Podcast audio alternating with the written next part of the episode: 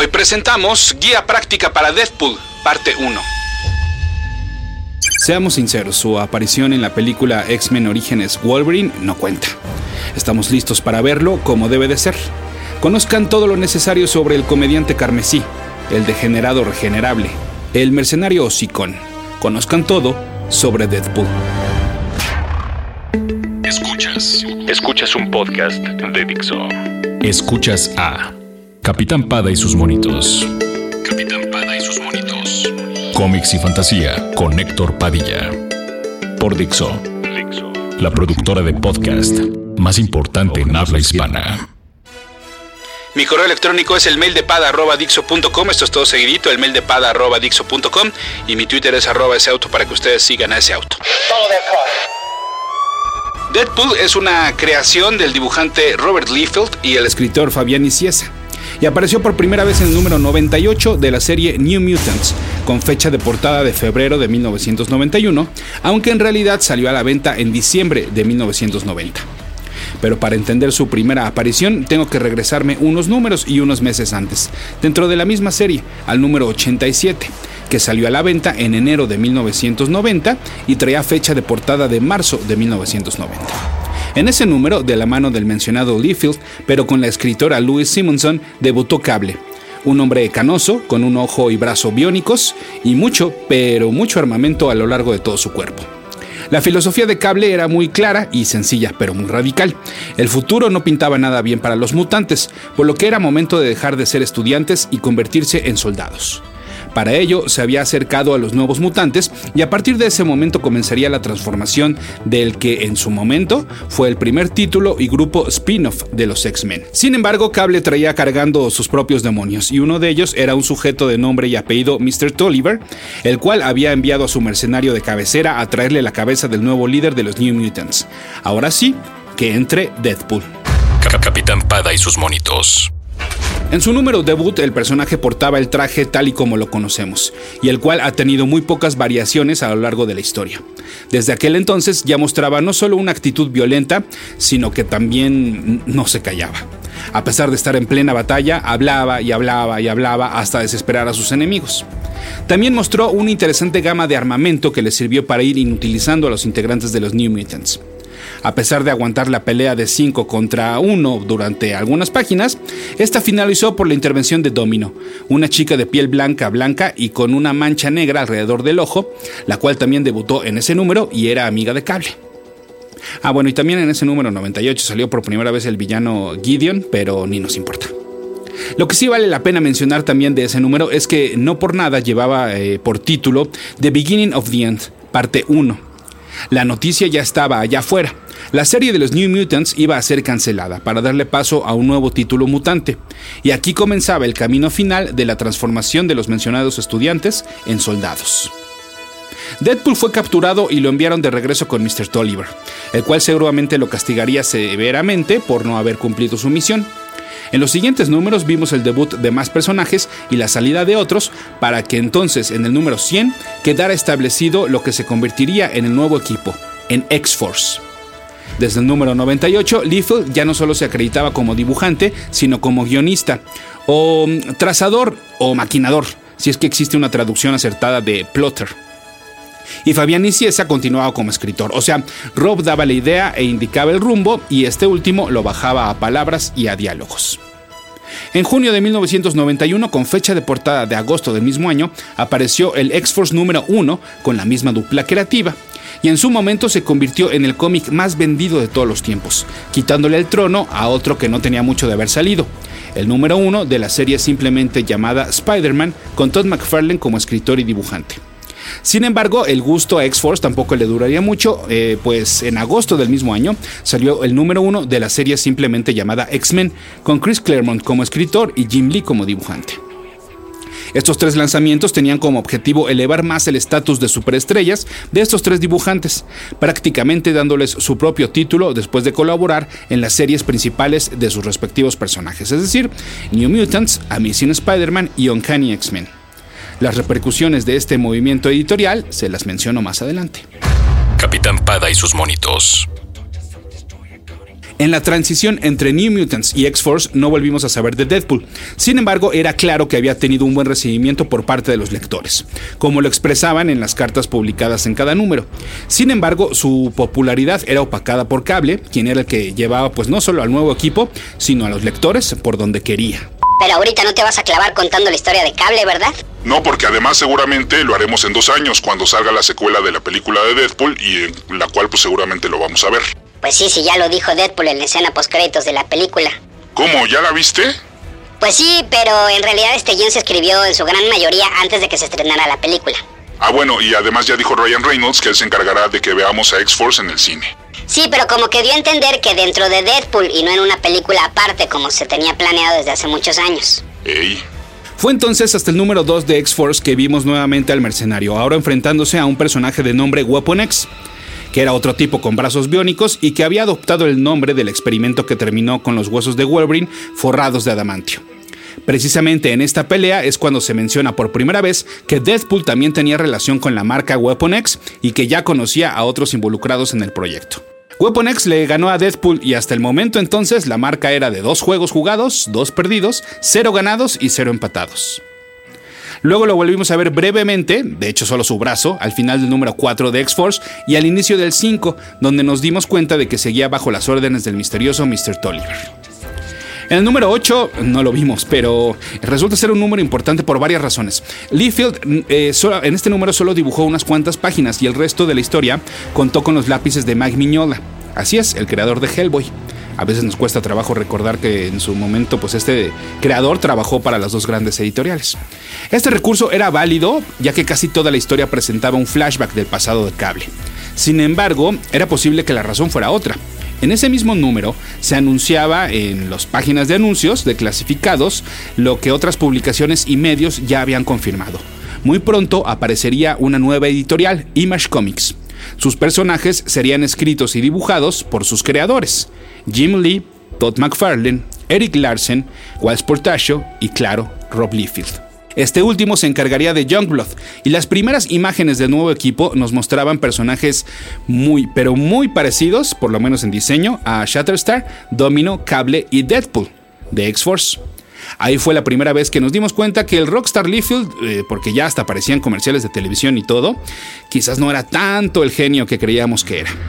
Ya en su momento realicé un podcast especial sobre la historia de Image Comics. Y ese sí se puede conseguir aquí en Dixo porque ya ves que luego no están todos. Oh, que sí, que no deslata, sí está, pero no sé por qué sale como si fuera parte de dónde ir.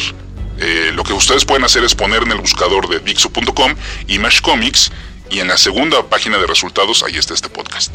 Así entonces estábamos ante la crónica de una muerte anunciada. Para el número 9, Robert Liefeld regresó, aunque creemos que esos lápices fueron más bien terminados por el entintador Dan Panosian, porque sí se ve como medio raritos. Para el número 10, el dibujante fue Mark S. Pachela, y al final vimos una aparición de Deadpool. Y es que en el número 11, el mismo artista gráfico se encargó de enfrentar al mercenario contra Domino y de paso hacer una gran revelación.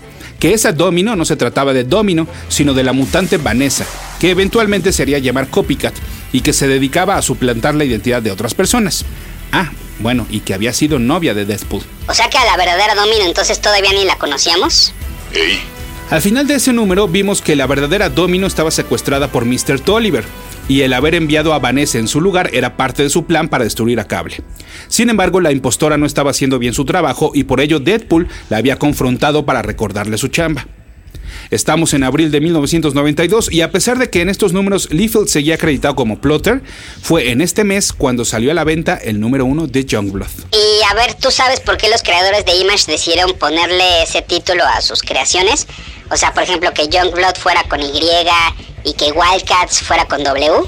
No, no sé, a ver, ilumíname. Porque así en los estantes estarían al lado de los títulos que comenzaban con X, o sea, obvio los de los X-Men, que eran los títulos que los habían hecho famosos. De hecho, en su momento, algunos títulos quisieron ponerles una X al inicio, pero ahí sí Marvel les dijo pues que sí estaban locos, que casi casi la letra pues era una marca registrada por ellos. Ah, y por eso también Spawn, Spider-Man. Ey. Los lápices del número 12 también fueron de Pachela, al igual que los del 13, pero en los créditos de este último ya no aparecía el nombre de Robert Liefeld. Sería ahora únicamente Fabián Iciesa quien se encargaría de llevar las historias de X-Force. ¿Y por qué les cuento todo esto en este podcast sobre Deadpool? Porque si se dan cuenta, pues bien, bien, bien, al creador que más se le relaciona con el personaje, en realidad solo lo dibujó bien, bien, bien, pues en dos aventuras. Pasarían muchos años y muchos pleitos para que Rob Liefeld volviera a jugar con su creación, por lo menos de manera oficial. Y además, si se dan cuenta, pues todavía no es el Deadpool como lo conocemos hoy en día. Y no solo porque pues, como que le jugaba al personaje misterioso. Era un personaje nacido en los 90, ¿cómo no iba a tener un pasado y una identidad misteriosa? Sino porque también aún quedaba pendiente conocer otras de sus facultades que lo hacían diferente a los demás personajes y que yo no sé si de hecho fueron planeadas desde un inicio o se les fueron agregando en el camino. Si no me entienden esto no se preocupen, se los voy a aclarar en unos momentos. Antes de regresar a X-Force, eh, Deadpool y Mr. Tolliver aparecieron en el número 4 de Nomad, la serie dedicada al ex sidekick del Capitán América. ¿Por qué ahí? Bueno, porque era escrita por Fabián Ciesa y pues yo creo que se le hizo fácil meterlos.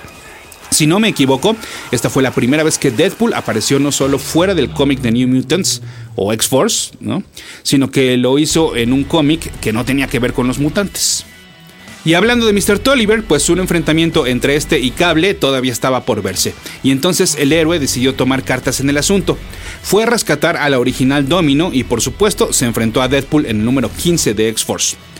El villano supuestamente moriría en este enfrentamiento, me refiero a Mr. Tolliver, y Deadpool desapareció usando un poder, pues que ya podríamos decir que formaba parte de sus características, la teletransportación, aunque no era, un poder mutante como tal, simplemente era una herramienta que tenía en su, en su cinturón. Vale la pena mencionar que también en este número se le dio la bienvenida al nuevo dibujante regular de X-Force, un sujeto al cual seguramente ustedes ubican, Greg Capullo. Ahora sí, pasaría un buen rato para que viéramos a Deadpool de regreso en el cómic de X-Force, y es que como les decía, pues el título estaba más enfocado en desarrollar a Cable. Es más, el primer crossover con los demás títulos mutantes en los cuales participó este equipo, es decir, Executioner Song, giraba en gran parte sobre este personaje. La espera para ver a Deadpool terminó en 1993 y a pesar de que apareció brevemente en el X-Force número 23 al lado de la verdadera Domino y de su suplente Vanessa, para junio del mencionado año llegó Deadpool número 1, una miniserie de cuatro números, escrita obviamente por Fabián Iciesa y dibujada por un artista que en unos años se iba a convertir en alguien muy muy popular, Joe Madureira. Oye, pues a ese Deadpool entonces en sus inicios le tocó pro dibujante superestrella, ¿verdad?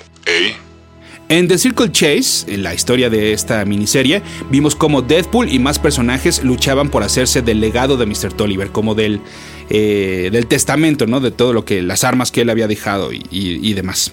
Conocimos más sobre Whistle, una chichincle que ya habíamos visto en el cable número 3, sí, porque el otro mutante ya, eh, ya había tenido su propia serie y miniserie, al revés, miniseries y series. Y eh, Whistle entonces se convertiría en un personaje que acompañaría a Deadpool en muchas más aventuras como, pues justamente como personaje de apoyo. Y al cual ya vimos en la película. Vimos también en esta serie a otra vez a Weapon X, vimos a Juggernaut, a Black Tom, a un nuevo enemigo de Deadpool llamado Slayback, a Vanessa. Oye, de hecho no has dicho que Vanessa también sale en la película. Sí, es cierto, es el personaje que hace Morena Baccarin a quien seguramente reconocerán porque sale en Gotham como la doctora Leslie Tompkins, y también van a reconocer sus chichis porque ya las había enseñado en Homeland. ¿No pudiste haber dicho mejor la nominada a Emmy a Mejor Actriz de Reparto por su trabajo en Homeland? Y lo más importante de esta miniserie es que vimos en flashback, pues por fin la apariencia de Wade Wilson, Deadpool, antes de convertirse en el personaje disfrazado. O sea, vimos a un tipo güero y de tez blanca. Vimos también referencias a que tenía cáncer y que se había sometido al experimento Weapon X para tratar de curarse. Y sobre todo vimos por primera vez dos cosas, que debajo de la máscara había una cara completamente desfigurada y que él poseía cierto factor de curación, pues con su sangre pudo curar a Vanessa de una herida. Ahora sí, entonces, como verán, ya iba tomando forma el origen de los superpoderes de Deadpool y aparece el factor de curación que ya lo convierte en algo tan característico de este personaje. Ahora bien, hablando de Circle Chase, hace unas semanas en Twitter le preguntaron justamente a Rob Liefeld que cuál era su historia favorita de Deadpool y él mencionó esta. Quizás yo creo porque, pues al ser es el escritor, se trata de la versión más apegada a la concepción que tuvieron ambos sobre el personaje y, y pues también usa obviamente tramas que habían quedado establecidas por los dos, tanto en New Mutants como en X-Force. ¿Sabías que Liefeld le puso Wade Wilson en una clara referencia a Slade Wilson, es decir, Deathstroke, el de DC Comics? Y que en sí, pues, así lo pensó como todo un parodia, homenaje a este. No. Y bueno, eh, pues hablando de Twitter y de Niciesa y de Liefeld, pues ahí les va un chisme. Bueno, pues en pleno supertazón, el pasado Super Bowl hubo una serie de tweets de creadores como Dan Slott, el de Spider-Man, y Kurt Busiek, el de Marvels, en el cual atacaban a Rob Liefeld por haber declarado en una entrevista con el New York Times que el co-creador de Deadpool, Fabián Iciesa, se había sacado la lotería Liefeld. O sea, que básicamente era un suertudote por haberle tocado trabajar con tan distinguido dibujante y genio, casi casi. Bueno, que es más, que si un conserje hubiera escrito el New Mutants 98, se hubiera llevado el crédito de co-creador, dando a entender que prácticamente toda la idea de Deadpool era de él, de Liefeld, pues. Y Slot, pues bueno, a quien le encanta rantear en Twitter sobre, bueno, sobre lo que sea, declaró que él nunca había escuchado decir a Niciesa algo malo sobre Liefeld y que al contrario siempre se ha expresado muy bien del dibujante. Por supuesto, pues eh, Liefeld no tardó en darse cuenta de que estaban hablando de él y le entró al ring, declarando que de hecho él se había encargado y luchado de que en la película apareciera el crédito de Niciesa como co-creador del personaje, porque en un primer corte del filme no aparecía el nombre de, del escritor. Busiek, por su parte, comparaba la situación con su trabajo como escritor, dándole crédito a las personas que habían dibujado sus guiones, o bien ejemplificando cómo, sin las palabras de Stan Lee, el Silver Surfer sería otro personaje quizás muy diferente. O, del otro lado, sin el diseño de Steve Ditko, eh, pues el Doctor Strange sería otro y bueno, así nos podríamos pasar el resto del podcast poniendo ejemplos. Y entonces también le entró el escritor Mark Wade y luego la escritora Gail Simone, que también tuitea mucho, pero que es, es, uh, es toda una dama y que cuenta que en algún momento Niciesa le pidió permiso para le pidió permiso eh, a, a Simone para usar algunos de los personajes que ella había creado cuando le tocó escribir un rato a Deadpool. Y que bueno, pues a ella le sorprendió, no solo porque ella apenas iba empezando en los cómics, en la industria, sino porque Niciesa era el co-creador de Deadpool. Oye, pero ya te estás adelantando un buen y sabíamos que había más series y escritores de Deadpool. Ey. Bueno, y pues obviamente todo Twitter le entró al mame. Eh, bueno, los que no estaban viendo el Super Bowl, o bueno, los que sí saben quiénes son Slot y Liefeld. Bueno, pues total, que inclusive le dijeron que si era tan el paladín de los derechos de autor, que cómo le había hecho para unir en un solo personaje a Spider-Man y a Deathstroke. Y Liefeld contestó que Squadron Supreme y Star Wars le habían enseñado el camino.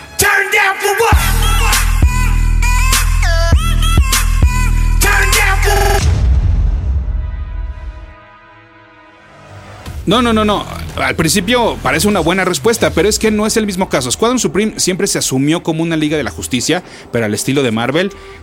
Pero bueno, a ver, nos estamos desviando del tema. El chiste es que hubo de todo, desde gente que le ponía screenshots de tweets de hace tiempo en los que Liefeld se expresaba feliz por su familia y la familia de Niciesa por ser Deadpool, el personaje de moda que, eh, que se estaba poniendo de moda con rumbo al estreno de la película. Había otros que le decían que ni pelara a Slot porque era el tipo de persona que se lleva y no se aguanta. Que por ejemplo, que les constaba que había bloqueado a alguien por decirle que Spider-Verse no le había gustado tanto. Hubo otro que le dijo que claro, que su toque de Midas seguramente se veía reflejado en sus dibujos para el Capitán América. Ya saben, aquel famoso dibujo en el que sale con un pechote todo desproporcionado. Bueno, pues a este Liefeld le respondió, bueno, ciertamente es un mal dibujo, pero fue de las temporadas en las cuales el Capitán América más ha vendido. Bueno, total, que Liefeld unos minutos después escribió que la verdad, desde un inicio él estaba temeroso de esta entrevista vía telefónica y que de hecho ni siquiera iba a tuitear el link del artículo porque varias de sus declaraciones habían sido sacadas de contexto. Que trató de darle seguimiento desde el momento en el cual se realizó hasta su publicación, pero que no tuvo éxito. Y entonces con esto, pues Liefeld decidió dejar el tema por la paz, porque además, como dijo, pues no quería darle más chisme a las páginas de cómics. O a los podcasts, ¿verdad? Pero bueno, quien realmente terminó con el tema fue el mismo Niciesa y en el mismo Twitter declarando que acababa de terminar una llamada con Leafield y que en efecto muchas de sus palabras se habían sacado de contexto y que por ejemplo, bueno, el periodista pues ni siquiera lo había buscado a él para ver el otro punto de vista y terminó diciendo total eh, Fabián que dejaran a Leafield en paz y que todo estaba chido entre ellos. Yo la verdad, eh, por un momento pensé que Leafield había vuelto a sus épocas de rockstar, porque es bien sabido que en su momento eh, se le subió bastante y que de hecho se llegó a pelear con sus compañeros de Image y que él de hecho renunció unos minutos antes de que decidieran despedirlo. Y bueno, pues en la cascada de tweets con este tema de la entrevista, él mismo declaró, pues parece ser que soy el villano de nuevo. Pero bueno, si al parecer todo quedó esto aclarado, pues igual y sí ya es una persona mucho más sensata. Entonces ya acabó el chisme. Creo que ya. Bueno, y ahora pues que ya tenemos, eh, ahora sí ya aparecieron todos estos factores especiales de Deadpool, creo que ya es momento de contar su origen. Wade Winston Wilson heredó el humor de su padre, con quien siempre jugaba bromas de knock knock. Ya saben, esas de... A ver, juguemos. Knock knock. ¿Quién es? Yoko. Yoko, ¿quién? Yo confieso ante Dios Todopoderoso que he pecado mucho. Híjole. Esos fueron los tiempos felices porque lo triste es que su papá abandonó a él y a su mamá. Esta se tiró a los vicios como el alcohol y dejó muy descuidado a su hijo. El pequeño Wade se echaba la culpa de que su padre los hubiera abandonado y entonces prefirió huir de casa antes de convertirse en una gran carga para su madre y prometió que él ya no sería este tipo de persona para nadie, o sea, una carga, pues. Ya más grande, se enlistó en la milicia norteamericana y eh, se convirtió en un experto en armas. Eventualmente renunció para entonces hacerse freelance como mercenario, pero con un código de ética, es decir, solo se encargaba de los trabajos en los cuales él creía, tipo matar dictadores malos o una onda así. En ese tiempo vivía con su novia Vanessa hasta que se enteró de que tenía cáncer y como ya vimos que no quería ser una carga para nadie, pues entonces se alejó a vagar por todo Canadá hasta que escuchó en un bar sobre un experimento que podría curarlo. Pues tal cual como en la película, ¿no? Que todavía no vamos a hablar de la película. Se sometió entonces al tratamiento de Weapon X como voluntario y ahí en una cámara muy similar a la que estuvo Wolverine le dieron su factor de curación, pero en extremo, es decir, su regeneración era prácticamente inmediata, por lo que se convertía básicamente en un ser inmortal, inclusive capaz de sobrevivir una decapitación. Se podría decir que el cáncer ya no estaba presente, pero en realidad está en una batalla constante con su cuerpo y esto provoca que su piel luzca quemada y desfigurada. Además, así como a Logan, el factor de curación no solo afecta a su cuerpo, sino su mente, porque también está actuando en el cerebro y en las neuronas. Y esto entonces a la larga provoca que estos dos vayan perdiendo más y más la cordura. Los responsables de Weapon X decidieron encerrarlo para hacerle más estudios. Y también pues porque estaba loco y difícilmente lograrían convertirlo en el arma humana a su merced como ellos querían. Pero cuando Wade logró escapar, decidió regresar a sus épocas de mercenario, ahora con un traje de cuerpo completo que cubriría su grotesca apariencia. Ahí nació Deadpool. Por supuesto que a lo largo de todos estos años se han agregado más piezas al origen del personaje, como por ejemplo que el símbolo ¿no? o el logotipo y una variación de la máscara que él ya las usaba antes, desde antes del experimento, pero bueno, a grandes rasgos esto es lo básico. En la próxima entrega conoceremos las diferentes series y miniseries que ha protagonizado Deadpool. Por supuesto, también tendremos algunas sugerencias de historias por si quieren leer algo y cómo se convirtió en el personaje de comedia por excelencia de Marvel. Todo esto en la siguiente entrega de Capitán Pada y sus monitos por Dixo.com. Oigan, y por cierto, ¿fui el único que estuvo escuchando otras voces a lo largo del podcast? Yo no. Yo tampoco. Dixo presentó Capitán Pada y sus monitos. Bueno, hay otro chisme. Seguramente los que escuchan este podcast en México se enteraron, pero los que amablemente lo hacen desde otros países quizás no. Todos hemos visto la publicidad de Deadpool y cómo, pues afortunadamente, reflejan el humor del personaje. Bueno, pues en la Ciudad de México aquellos anuncios espectaculares, o sea, los que vemos arriba de edificios, eh, los que no cumplen con los requerimientos legales y de urbanización, se les tapa con un letrero que dice anuncio en suspensión de actividades, con grandes letras rojas y con un fondo blanco. Pues bien, un día en las calles de esta mencionada metrópoli, algunos ciudadanos alcanzaron a ver algunos anuncios que simulaban este letrero, pero del cual salía Deadpool rompiendo el papel y con un letrero que decía suspensión Miss, signo de número, la letra U, la letra E, la letra V, signo de ET, signo de dinero y signo de exclamación. O sea que auditivamente esto sería suspensión mis bueno, pues al gobierno del Distrito Federal no les pareció nada chistoso esta publicidad y decidieron girar órdenes para que se retirara de inmediato. Una muestra más de que a nuestras autoridades les hace falta mucho, mucho sentido del humor.